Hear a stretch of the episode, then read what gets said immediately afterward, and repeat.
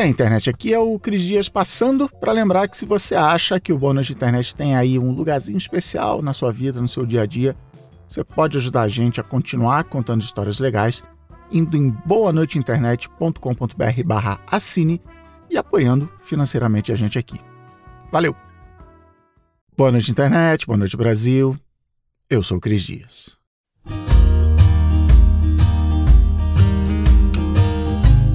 Em abril de 2019, eu consegui finalmente participar como mentor em um dos programas do UPix de aceleração de creators. Que é engraçado, já deve ter até algum fundo místico aí, mas várias vezes a Bia Granja me chamava para participar de alguma coisa do UPix. Eu topava todo feliz da vida, mas aí a vida, uma marota, né? Aparecia algum imprevisto, uma viagem, até um job mesmo e eu tinha que cancelar para poder honrar aquela força poderosa que nos observa lá de cima, o boleto.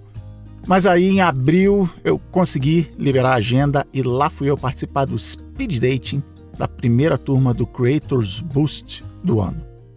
Funcionava assim: eu ficava sentadinho em uma mesa e cada creator da turma vinha e passava exatos seis minutos comigo ali perguntando o que quisesse. Eu achava até bem engraçado porque aquela galera ali sabia muito mais do que eu. Mas beleza, eu tinha acabado de fazer aqui o episódio sobre Síndrome do Impostor, então eu segui o conselho da Natália, que fez o programa comigo, e segui conversando até alguém descobrir que eu era impostor, e se ninguém descobrisse, tava tudo beleza. Para minha sorte, todo creator que parava ali perguntava basicamente duas coisas sobre podcast e a famosa pergunta como ganhar dinheiro com o meu conteúdo. Que também é engraçado porque é tema de palestra, painel, curso no UPix, desde a época que a internet era tudo mato e o Pix era onde a gente se encontrava lá no meio do mato. Mas, beleza, chega creator, pergunta, resposta, toque sinal, levanta, senta, correria, a adrenalina ali correndo solta, eu tava adorando, tava curtindo muito aquilo. Aí senta na minha frente uma figura elétrica de um metro e meio de altura e um sorriso gigante, mais de um metro e meio de sorriso na cara, e se apresenta. Era a Verônica Oliveira, da página Faxina Boa, que contou que ela era creator faxineira e contava na página a vida de ser faxineira e a relação entre quem limpa a sua casa e quem é patrão. Ela se apresentou, contou a história dela e eu, já animado, com aquele clima startupeiro, olhei num estilo coach e falei para ela não se preocupar porque a gente ia montar um plano de negócio e aí ela não ia mais precisar ser faxineira e a vida dela ia mudar para melhor. Foi aí, nessa hora, que veio a paulada na cara. Ela abriu um sorriso maior ainda e falou que não, que ela adorava ser faxineira e que por ela, ela só fazia isso na vida. Eu fiquei bem zonzo ali na hora porque dentro de mim, sem eu nem precisar raciocinar, está a ideia de que ninguém gosta de ser faxineiro. A minha criação branca privilegiada me ensinou que quem faz faxina, ou engraxa sapato, ou é zelador, motorista de ônibus, é porque não teve chance na vida. Porque, se pudesse, se tivesse conseguido estudar, se tivesse grana, não estava fazendo aquilo. Faxina é aquilo que a gente faz quando não sobrou mais nada para fazer. E lá estava eu ali, todo desconstruidão, todo podcaster moderno, agindo que nem um idiota na frente dela, tratando ela que nem uma coitada, ou pior, como uma pessoa inferior só por causa da profissão. Eu respirei, botei a mão na testa, peguei um pedaço de papel, escrevi meu e-mail, porque né, eu sou velho, eu mando e-mail, e falei que eu não ia conseguir mais conversar com ela, mas que queria muito seguir com aquela conversa e, como eu sou podcaster, eu pensei, é claro, que aquilo ia ser o quê? Ser uma ótima pauta para o Boa Noite Internet. Ela caiu na gargalhada, tentou me animar um pouco e a gente seguiu ali falando os cinco minutos e meio que ainda faltavam sobre o conteúdo dela, a vida o trabalho. Ela deve encontrar um idiota que nem eu umas cinco vezes por dia, então já devia estar acostumada com situações tipo essa. De lá para cá, eu já fiz aqui no Boa Noite Internet o um episódio sobre empregos insignificantes, depois ouvi lá, que fala justamente como ser faxineiro motorista é muito mais útil para o mundo do que analista de Big Data em um banco de investimentos. E desculpa aí os analistas de Big Data em banco de investimento. Mas faxineiras ganham muito, muito menos do que quem tem esses empregos que no fim são insignificantes ou só bullshit jobs, que é o nome original. Desde que eu comecei o Boa Noite Internet, o podcast, a newsletter, eu recebo muita mensagem e eu encontro com gente aí pelo mundo real com essa dor, com essa pergunta: como é que eu faço para amar meu trabalho? O problema é que eu não faço a menor ideia. Então chamei a Verônica aqui para tentar me fazer entender.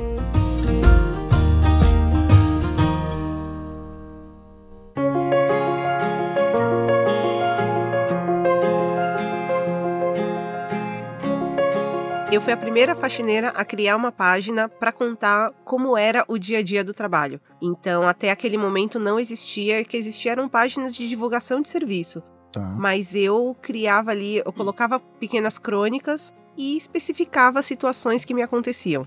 Então, eu contava coisas desde uma situação onde a pessoa, ela sai do trabalho dela para ir almoçar junto comigo na casa e ao mesmo tempo, pessoas que estão comendo, eu chego na casa e ela meio que esconde a comida tá. e me tá. dá um clube social. Nessa época, quando a gente estava fazendo o boost, você já estava fazendo faxina há quanto tempo?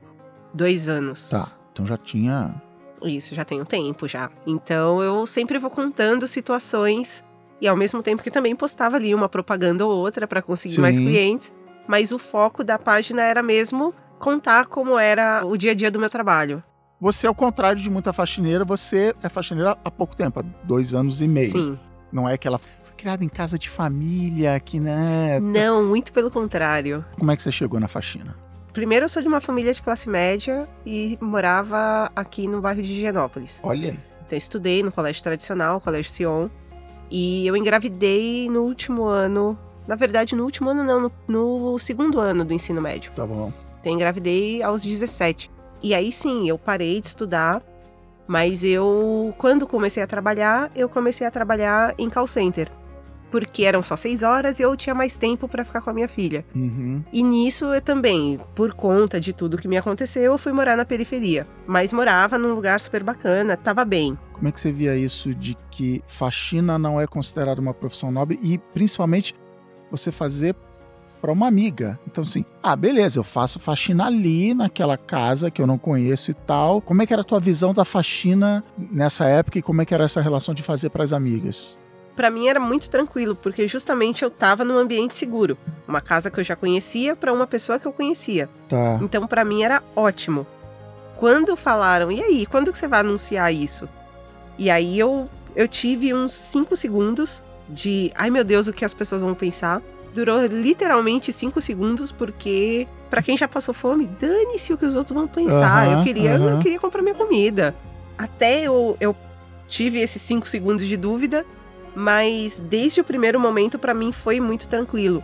Eu me lembro que nesses cinco segundos, as pessoas ah, nas quais eu pensei foram os amigos de infância. De julgar sim, mal. de julgar sim, mal. Sim. E depois eu pensei, bom, todos eles estão muito bem de vida e nenhum passa pela minha realidade, então dane-se. Eu olhei aqui, nenhum pagou meus boletos. Pois é, não foi um problema. E aí, na hora de divulgar, foi a questão foi essa: mostrar de uma forma positiva que eu fazia um trabalho visto negativamente. Tá. E aí eu usei os cartazes dos filmes e das séries que eu gostava e as referências musicais, então eu coloquei ali o logo do Guns N' Roses e em vez das armas e as rosas, coloquei balde e vassoura. De onde foi saindo o amor pelo trabalho foi que eu sempre trabalhei no call center e todo mundo falava que não era cansativo porque eu estava sentada. Uhum. Mas o cansaço mental de ter por seis horas pessoas te xingando, reclamando, porque você era, não é uma era empresa. atendimento de. Você não era Isso, vendedora eu, de Não, eu sempre recebia? atendi saque em todas as empresas onde eu trabalhei. Então, a pessoa que está falando comigo, eu sou a operadora de TV sim, a cabo, sim. eu sou o plano de saúde dela, eu sou o seguro do carro dela. Ele odeia muito essa empresa e ele me odeia muito. Então, se eu não consigo fazer o que a pessoa quer na hora, as pessoas falam coisas absurdas pra gente. Então eu já, já saí totalmente transtornada do trabalho. Podia estar sentada, mas a minha cabeça estava pesando horrores. Uhum. E aí, de repente, não. Uma coisa muito importante para mim, fazendo faxina eu podia ouvir música. Ah, olha aí. Cara, era outro nível de vida. Eu podia vestir a roupa que eu quisesse e ouvir música no trabalho. Eu acho que só isso já garantia 90% da minha felicidade. Eu estava sendo bem remunerada. Então eu tinha a chance de levar comida para minha casa, de saber que a minha vida ia mudar a partir dali. Não tem como não gostar desse novo quadro. Mas eu na verdade chamei aqui para você ensinar as pessoas a amar o trabalho. Porque em 2013 o Gallup fez uma pesquisa mundial. Eles passaram dois anos pesquisando isso e só 13% das pessoas do mundo disseram que gostam do seu trabalho.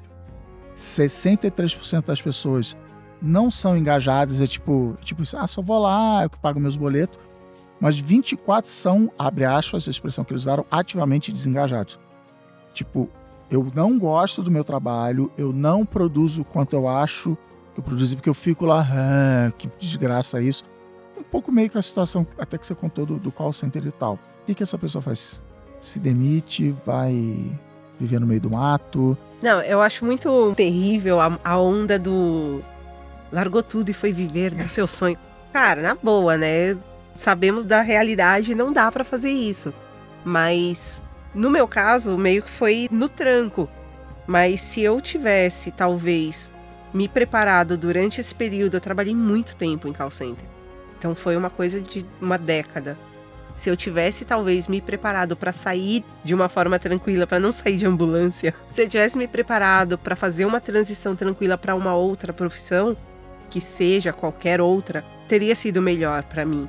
Eu não posso de jeito nenhum reclamar do rumo que a minha vida tomou, porque eu descobri aonde eu queria estar, tá, mas podia ter sido menos traumático, claro. Quando você percebe, eu me lembro que meus amigos têm a mesma faixa de idade que eu, ali entre 25 e 35. Cara, eu tenho amigos que já tiveram AVC, eu vejo essas pessoas desenvolverem dois. Eu perdi duas amigas no call center, uma para suicídio e uma para um câncer. Então, são coisas que eu via em pessoas mais velhas.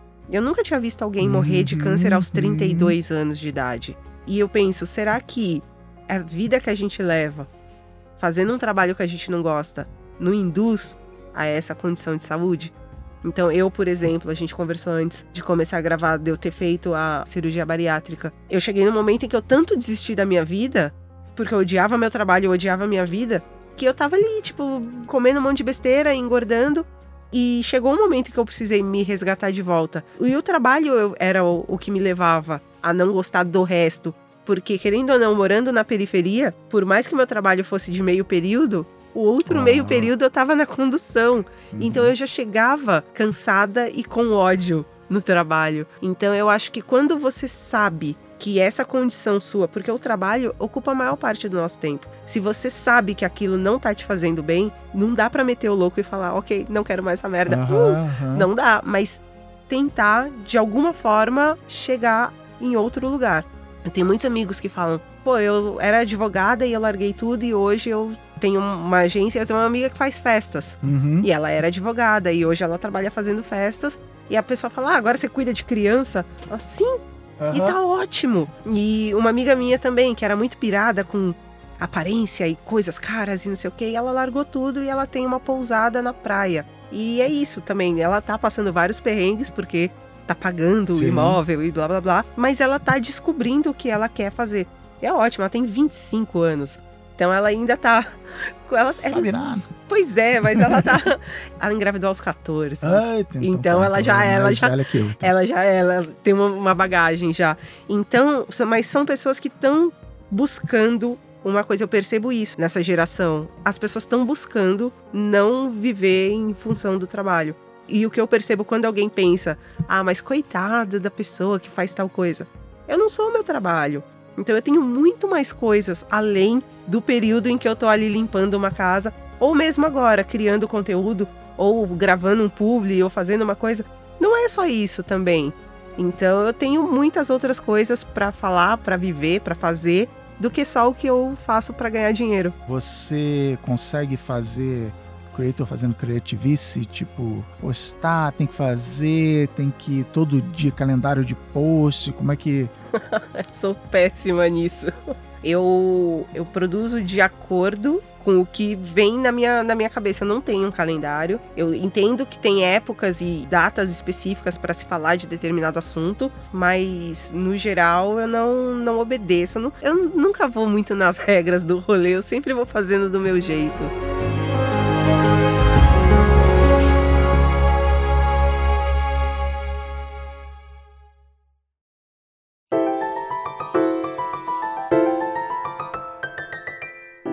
Vamos dar uma pausa aqui na conversa com a Verônica rapidinho para ele o Momento Alura.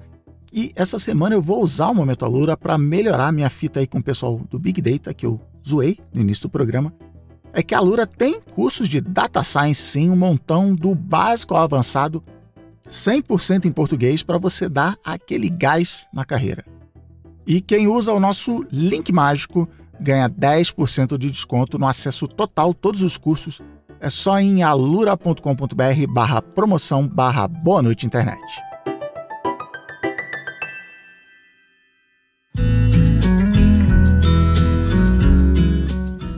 Eu acho que você já respondeu parte dessa pergunta. Não gosto dessa narrativa do largou tudo e foi atrás do seu sonho. Você acha que o teu, para usar a expressão de publicitário, seu caso de sucesso, a sua história, ela é reproduzível? Dá para ter mais Verônicas no mundo, independente se até dom de contar história ou tal, assim, é, dá para ter uma vida legal sendo faxineira ou sendo trabalhos que a gente não gosta de fazer e ou trabalhos que ganham pouco. Tipo, um outro jeito de fazer pergunta é: a solução para quem está te ouvindo é façam exatamente a mesma coisa que eu ou não tem lugar no mundo para muito mais outras pessoas que nem você? Não, eu acho que pelo contrário, tem sim lugar para mais pessoas como eu, mas ao mesmo tempo não dá para iludir, porque eu entendo que eu sou o ponto fora da curva. Uhum. Então eu sei que nem todo mundo que faz faxina ganha o que eu ganho. Eu entendo que nem todo mundo tem a mesma noção do potencial dela dentro do, do que for. Porque eu acho que o que aconteceu comigo é, quando eu percebi o valor que eu dava para o meu trabalho, esse valor se reverteu financeiramente, porque eu coloquei um valor nele.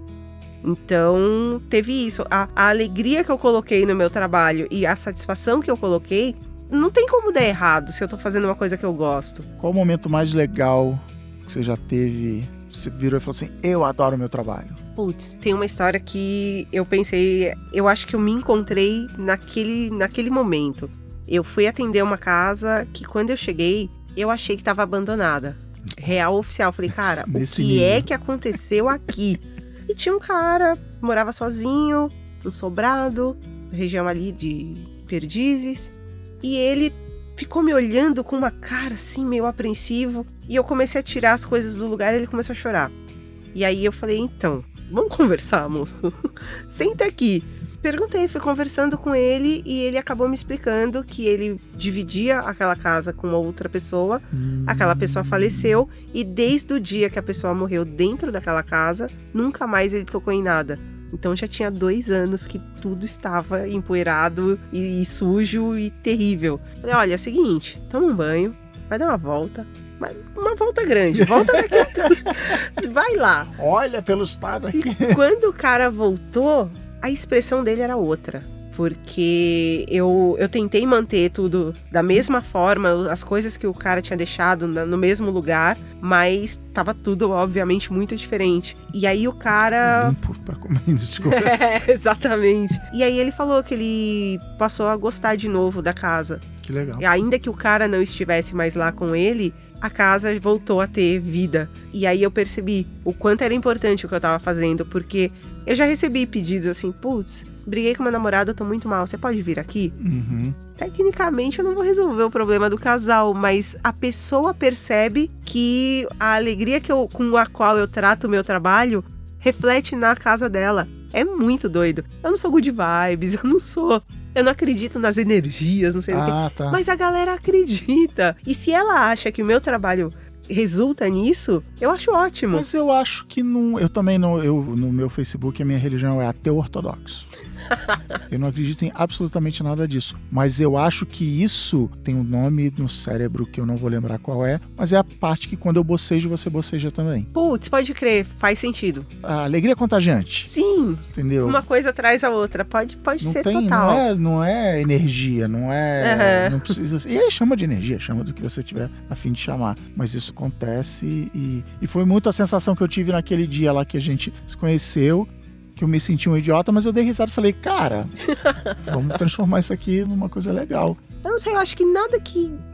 Não, não tem como. A, a energia de lavar uma coisa ouvindo Shakira, ela reflete na casa. Você rebola, você. Então, se eu te perguntar, rola uma coreografia? Rola Vixe, um... direto. Vixe. Já aconteceu da pessoa chegar.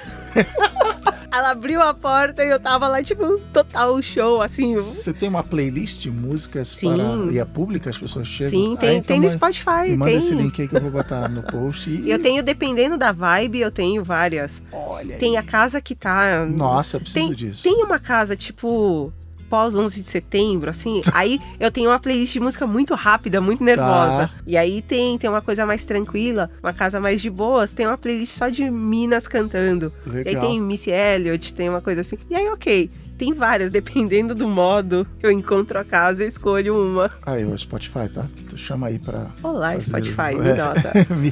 Liga aí. Cara, para terminar, voltar pro início da conversa, para idiotas como eu, que tem uma visão errada sobre o trabalho. Qual é um conselho que você pudesse dar para começar a enxergar a tua profissão de um outro jeito? Acho que não só a minha, mas qualquer outra profissão. A primeira coisa é essa, é quando você se vê precisando dessa pessoa. Então você nunca pode se achar melhor do que ela, porque definitivamente ela faz uma coisa que você não sabe. Uhum. Isso já te coloca num lugar em que você não pode se sentir superior. Eu, por exemplo, jamais trataria mal ou faria qualquer coisa com alguém que cozinha. Eu não sei cozinhar. Uhum. Eu preciso de pessoas que cozinhem. Então, é uma profissão que eu tenho um, um baita de um respeito. E, e é engraçado porque eu me vejo muito nessa coisa de admirar profissões geralmente que não que você não, não tem uma faculdade. Galera que faz comida caseira, ela não estudou para aquilo. Uma coisa é, sei lá, eu ir num, num restaurante de alguém do Masterchef porque a pessoa estudou para aquilo. Uhum. É diferente, mas puta, você chegar num lugar, comer uma comida caseira incrível que uma tiazinha fez, maravilhosa, pô, eu exalto diariamente a galera que faz um trampo desses. E tem essa, eu achava que precisava ser alguém para ser alguém você precisava ter um diploma. Uhum. Então eu, beirando os 40 anos, de vez em quando eu me pego com vontade de ir pra faculdade, para ver se eu, eu me torno alguém melhor. Eu fiz um ano de faculdade e saí. Ah, é? Sabe por quê? Porque eu não precisava daquilo para ser alguém. Tá bom, legal. E eu eu gostei muito. Acabou que também não rolava, imagina, depois de horas de faxina e horas de condução, eu chegava em casa uma da manhã, não tava rolando. Mas eu gostei de fazer, mas eu percebi que não era essencial para eu ser alguém. Então é isso, eu acho que as pessoas têm que aprender a, a valorizar o que cada uma faz, porque todo mundo faz uma coisa boa. Cara, não tem jeito melhor de terminar o programa.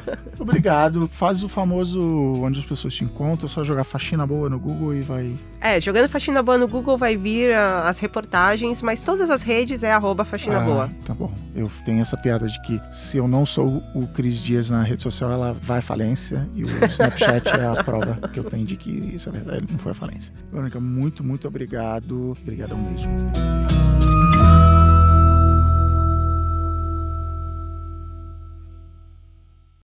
Boa noite, internet. Boa noite, Brasil. Por hoje é só.